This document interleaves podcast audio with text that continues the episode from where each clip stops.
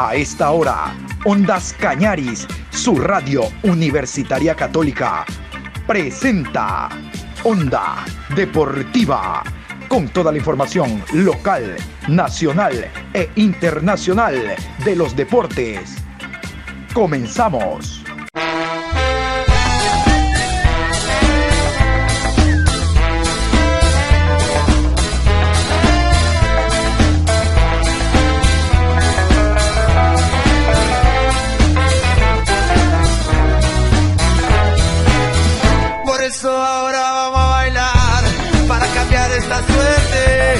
Sabemos gambetear para ausentar la muerte. Vamos a bailar para cambiar esta suerte. Si sabemos gambetear para ausentar la muerte. Hola Juan Pablo, buenas tardes. Estamos en la programación Onda Deportiva, hoy lunes 26 de abril, programa 721 a lo largo de este día. Como habíamos indicado en la mañana, hoy vamos a hablar del nuevo técnico que tiene el conjunto de The Strongest, Gustavo Florentín Paraguayo. De aquello vamos a hablar más adelante porque vamos a iniciar con buenas noticias para el deporte del ciclismo. Alexander Cepeda se proclamó campeón en la categoría jóvenes del Tour de los Alpes el fin de semana anterior. Realmente que hay mucho regocijo en la disciplina del ciclismo porque un nuevo ecuatoriano pasa ahora a formar parte de la élite mundial. De hecho, durante los próximos días va a estar preparándose para lo que se viene, el Tour de Francia, el Giro de Italia y todos este tipo de torneos que concitan el interés a nivel mundial. Vamos a continuación con este despacho en torno a contextualizar lo que significa el éxito logrado por Alexander Cepeda el fin de semana. Alexander Cepeda se proclamó campeón de la categoría jóvenes en el Tour de los Alpes. El ciclista oriundo de Sucumbíos defendió su liderato en la clasificación general en las últimas jornadas de la competencia. Con 22 años, completó la prueba en el cuarto lugar de la clasificación, encabezada por el británico Simon Yates, ganador de la carrera. En tanto, el español Pello Bilbao y el ruso Alexander Blasov completaron el podio en el segundo y tercer lugar respectivamente. El ecuatoriano aspira a conformar la plantilla definitiva de la escuadra italiana Androni para participar en el Giro de Italia 2021, a celebrarse del 8 al 30 de mayo, la primera gran vuelta del ciclismo Vamos a combinar precisamente con las palabras del campeón, las palabras del ciclista ecuatoriano, escuchaban ustedes, nacido en Sucumbíos, y toda la satisfacción por el logro alcanzado. Eh, pues mi equipo hizo lo que pudo, me trató de llevar adelante hasta donde pudieron y bueno, pues de ahí me tocó defenderme a mí solo. Eh, ataque, ataque, al final me fueron gastando poco a poco las piernas, sí, pero me supe defender y estuve con los favoritos, que es lo importante. Soy uno de los jóvenes que está dejando aquí el nombre muy en este Tour de Alpes, entonces ahora a seguirme preparando, pues y la idea es hacer un gran Giro de Italia, eh, tengo un gran equipo que me está respaldando siempre. ¿Intentará de luchar por la, la camiseta blanca?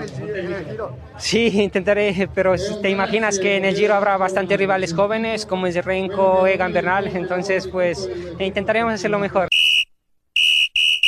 Vamos a hablar del tema Copa Libertadores de América. En esta semana, entre martes y miércoles, juegan los clubes ecuatorianos Libertadores.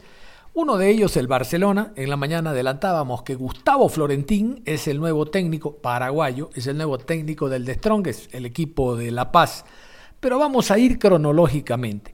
La semana anterior, eh, después de la derrota ante Boca Junior por parte de Strongest 0 por 1 en La Paz, fue despedido el técnico Roberto Illanes.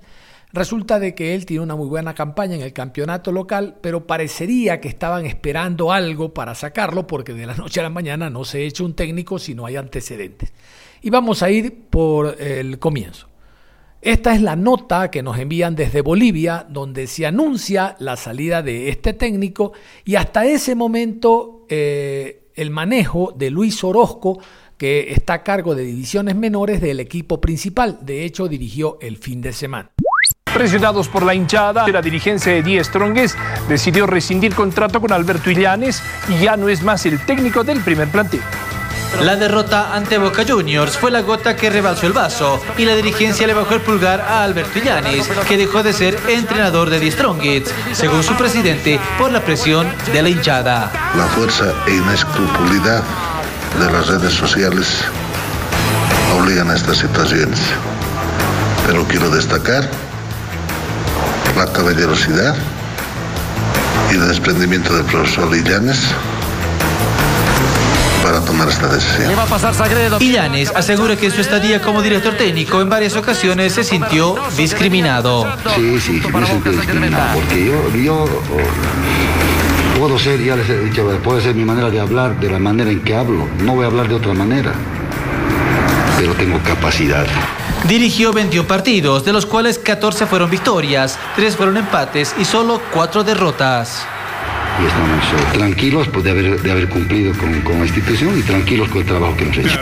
Desde hoy, Luis Orozco asume la dirección técnica del plantel de forma Interinamente, exactamente. Interinamente Luis Orozco entonces eh, era el técnico y digo era porque este boletín nos llegó la noche de ayer gracias a José Carlos Lozada, periodista boliviano. Este es el boletín oficial que emite The Strongest, donde da a conocer la presencia del nuevo técnico que ya va a estar el día de mañana en territorio ecuatoriano, concretamente en Guayaquil, para lo que será el partido del próximo día miércoles, válido por Copa Libertadores de América, 21 horas en el Estadio Monumental, Barcelona ante The Strongest. Aquí el boletín. La Paz, 25 de abril 2021. El directorio del Club de Strongheads comunica que en reunión celebrada este domingo 25 de abril se decidió por consenso contratar a Gustavo Florentín como técnico del primer plantel. Esta determinación se adoptó debido a que el mencionado profesional demostró tener amplios conocimientos del fútbol boliviano, cuenta con una reconocida trayectoria y sus objetivos como entrenador coinciden con los de nuestra entidad, el directorio. Perfecto. Ahí está entonces el boletín oficializando a Gustavo Florentín, el paraguayo, que recientemente estaba dirigiendo en Paraguay, como nuevo técnico del equipo de El de Strongs. A ver, el día viernes a las 20 horas se concentró el conjunto del Barcelona. Obvio, con este encierro los jugadores tenían que pasar concentrados para entrenar sábado, domingo y hoy lunes, como en efecto está ocurriendo. ¿Por qué? Barcelona entrenó el día sábado en horas de la mañana, domingo en horas de la mañana y hoy lunes ya lo hizo a las 8 horas con 30. Terminado el entrenamiento, los jugadores fueron a sus casas, hoy tienen libre el resto de la tarde y noche y mañana vuelven al entrenamiento, mañana martes 8 y 30 y ya quedan concentrados.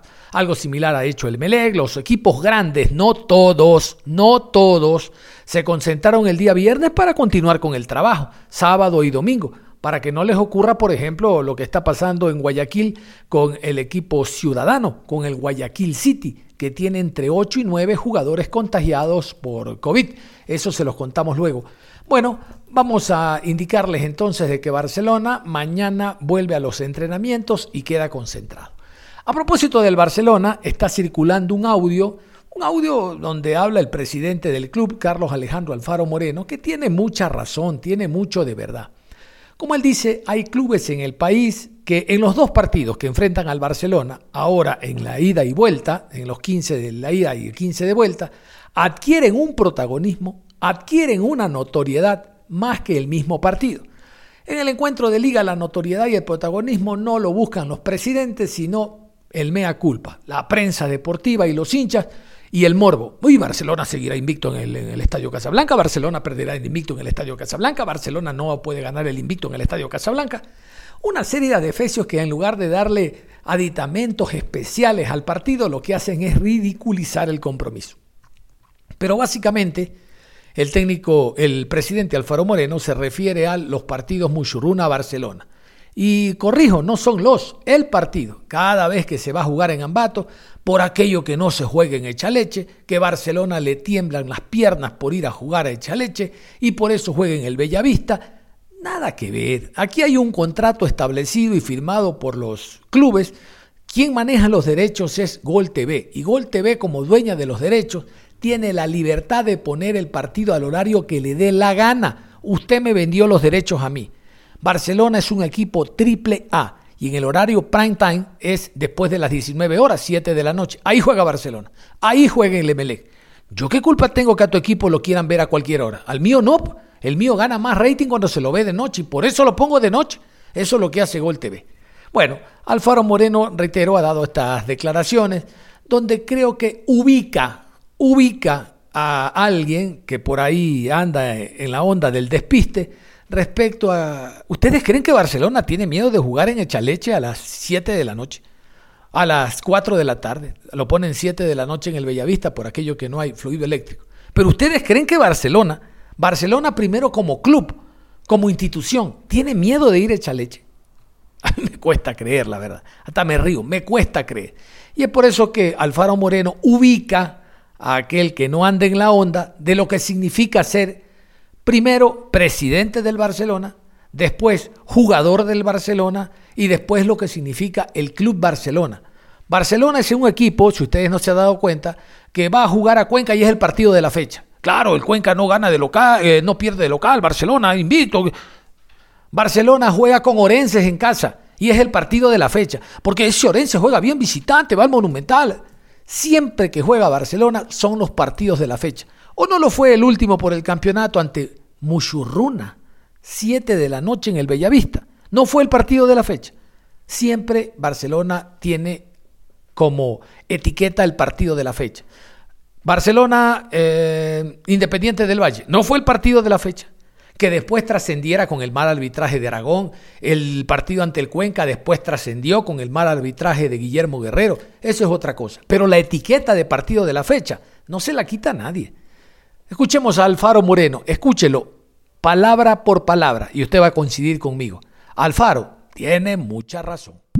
Es que cada vez que se juega con Barcelona se aproveche a, tener una plataforma de marketing eh, y para salir en todos los medios. Eh, yo, habiendo nacido en Argentina y viviendo en Ecuador tantos años, teniendo familia e hijos ecuatorianos, tengo que intentar demostrar ser humilde, trabajador, eh, bajar los egos, y de eso lo he aprendido con el tiempo. Pero a veces hay que sacar las, las cartulinas y los pergaminos para eh, ubicar a la gente, ¿no? Tú conoces mi, trayectoria. Yo jugué en la Bombonera, jugué en el Monumental de Núñez, jugué en el Bernabéu, jugué en el Cano, jugué en el Estadio Azteca, en el Estadio Nacional de Tokio, en Wembley me tocó jugar. ¿Tú crees que tenemos miedo de ir a Echaleche?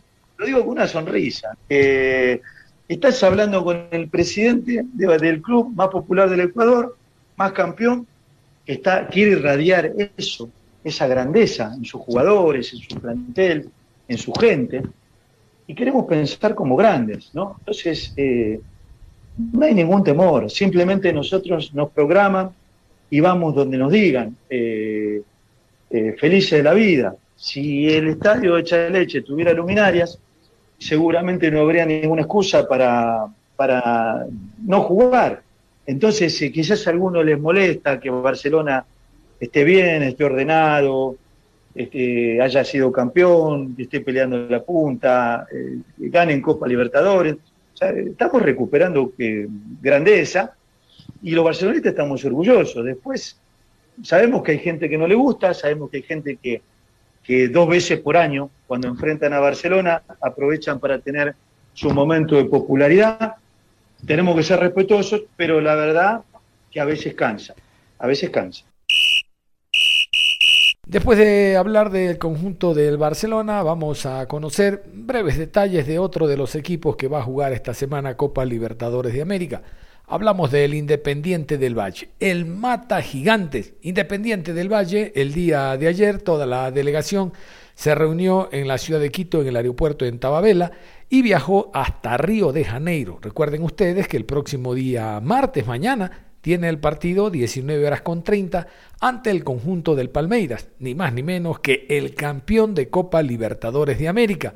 Hay cosas importantes para los seguidores del conjunto de los Rayados. Primero, que no tiene jugadores suspendidos, lesionados, no tiene jugadores que hayan dado positivo para COVID en, los tiempos modernos. Esto es muy importante. Antes uno decía, jugadores lesionados, no, suspendidos, no, perfecto. Ah, ahora hay que agregarle el tema positivos para COVID.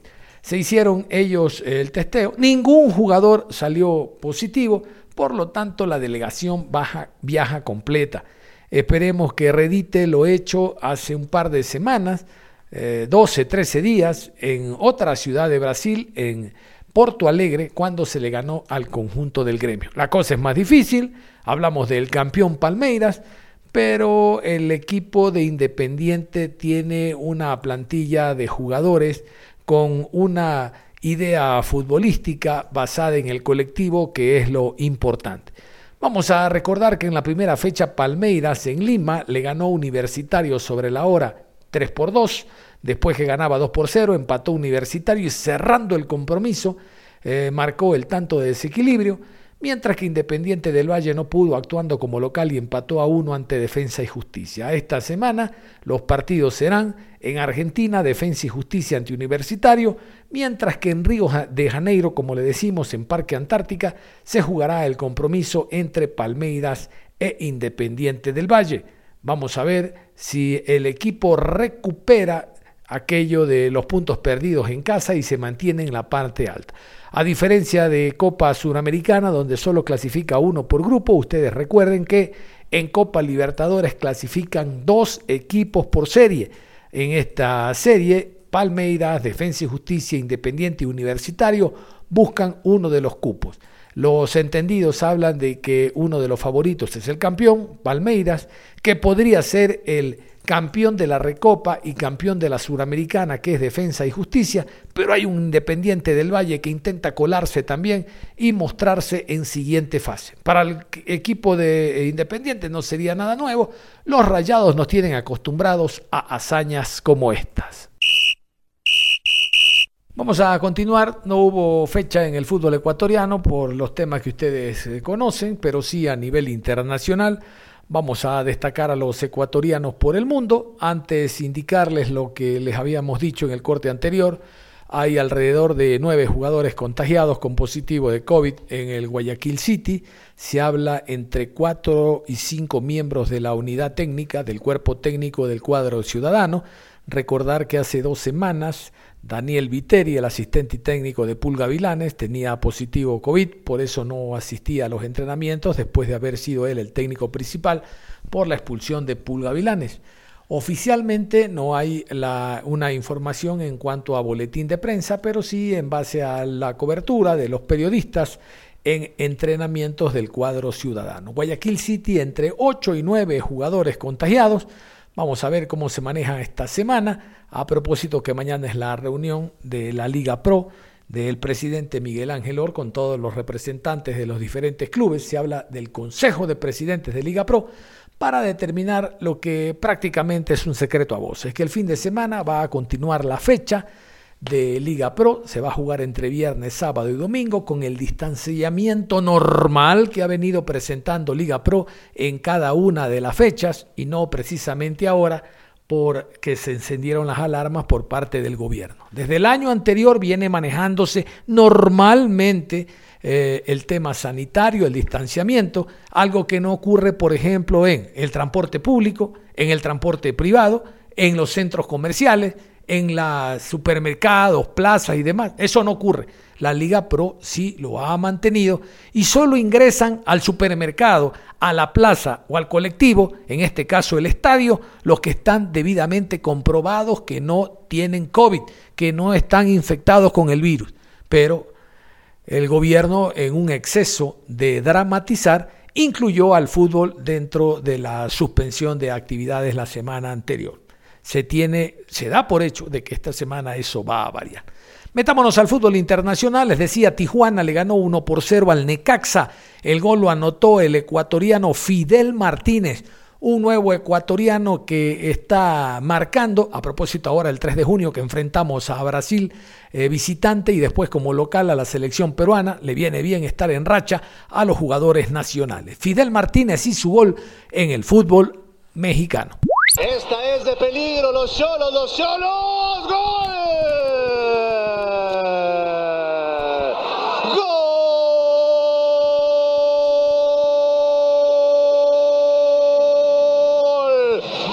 los Cholos.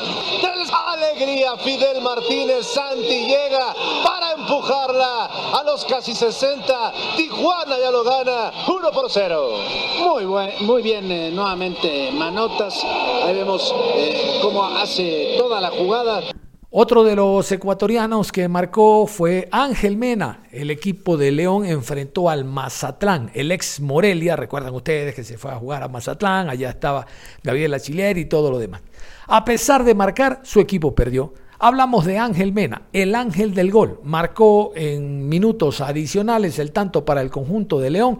No le alcanzó pero lo que les decía, igual que Fidel Martínez, el estar en racha, el ir marcando, le viene bien en la individual al futbolista y ojalá eso retribuya a una futura convocatoria con la selección nacional.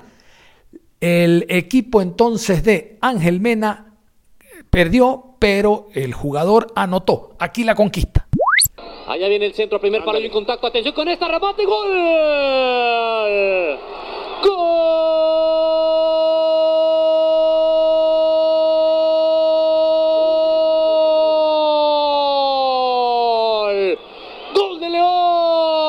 minuto 95. Ángel Mena, el León todavía dando últimos zarpazos. 4 por 3 se pone el partido. Para fortuna de Mazatlán, el gol llega prácticamente cuando se está acabando el partido. Si no, podría ser un cierre dramático. Se, se afloja la marca el equipo de casa, hay una peinada en primer poste, esto, esto siempre, siempre genera inestabilidad y Mena se impulsa muy bien para hacer un remate corto, ven ahí, le gana al Chispa Velarde que ya no puede impulsarse y el ecuatoriano mete el remate abajo para terminar de esta forma un 4 por 3, Chuchito, siete goles, hoy nos emparejamos con los aficionados, ¿eh? les debíamos de la semana pasada y hoy nos pusimos a mano. Y se acabó el partido. Y uno de los partidos más bravos que se jugó, más importantes de la eh, última fecha de la Liga MX, fue Toluca ante el conjunto del América. El partido se jugó en el estadio Nemesio 10, propiedad del conjunto del Toluca, estadio que se pinta de rojo.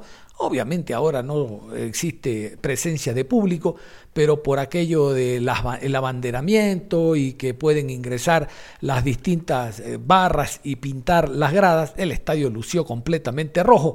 El equipo del Toluca le ganó 3 por 1 al América. Michael Estrada al minuto 8 marcó la primera para los choriceros. Igual que Mena, igual que Fidel Martínez, lo importante es marcar goles y estar siempre arriba por aquello de que Michael Estrada no solo que es convocado, sino uno de los titulares seguros, ya sea con Ener Valencia o delantero en punta, pero es uno de los fijos que convoca Gustavo Alfaro para cada uno de los partidos de la selección. Vamos con el gol de Michael Estrada, jugador ecuatoriano que anotó para el Toluca. Y esta puede ser de Toluca. Atención, Alexis adentro del área, Alexis atrás, Estrada. cae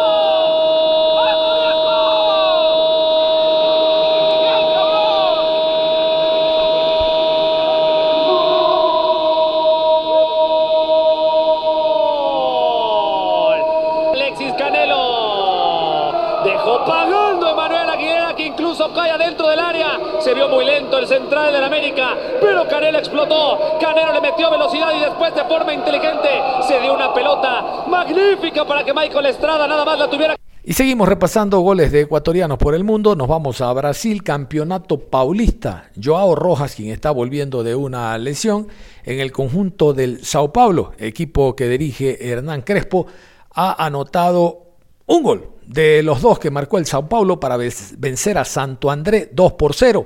El equipo de Joao Rojas está primero en el grupo B. Reitero, campeonato paulista. Aquí el gol del ecuatoriano, que no sé si sea convocable, pero lo cierto es que le viene él para una recuperación total después de que se lesionó el jugador, estuvo ausente seis meses y en el primer entrenamiento se volvió a lesionar, otra vez seis meses. A él lo ayudó el tema del COVID en el sentido del reglamento que hizo FIFA y de que los jugadores no se queden sin club, sin equipo, a mitad del año anterior. Se lo mantuvo por esta ley humanitaria, el jugador volvió y está retribuyendo con goles la confiança de la directiva. Aquí el gol de Joao Rojas. Desarme do Rojas e agora a velocidade do equatoriano para o contra-ataque do São Paulo. Vitor Bueno acompanha do outro lado. O Rojas invadiu a grande área, pintou o primeiro!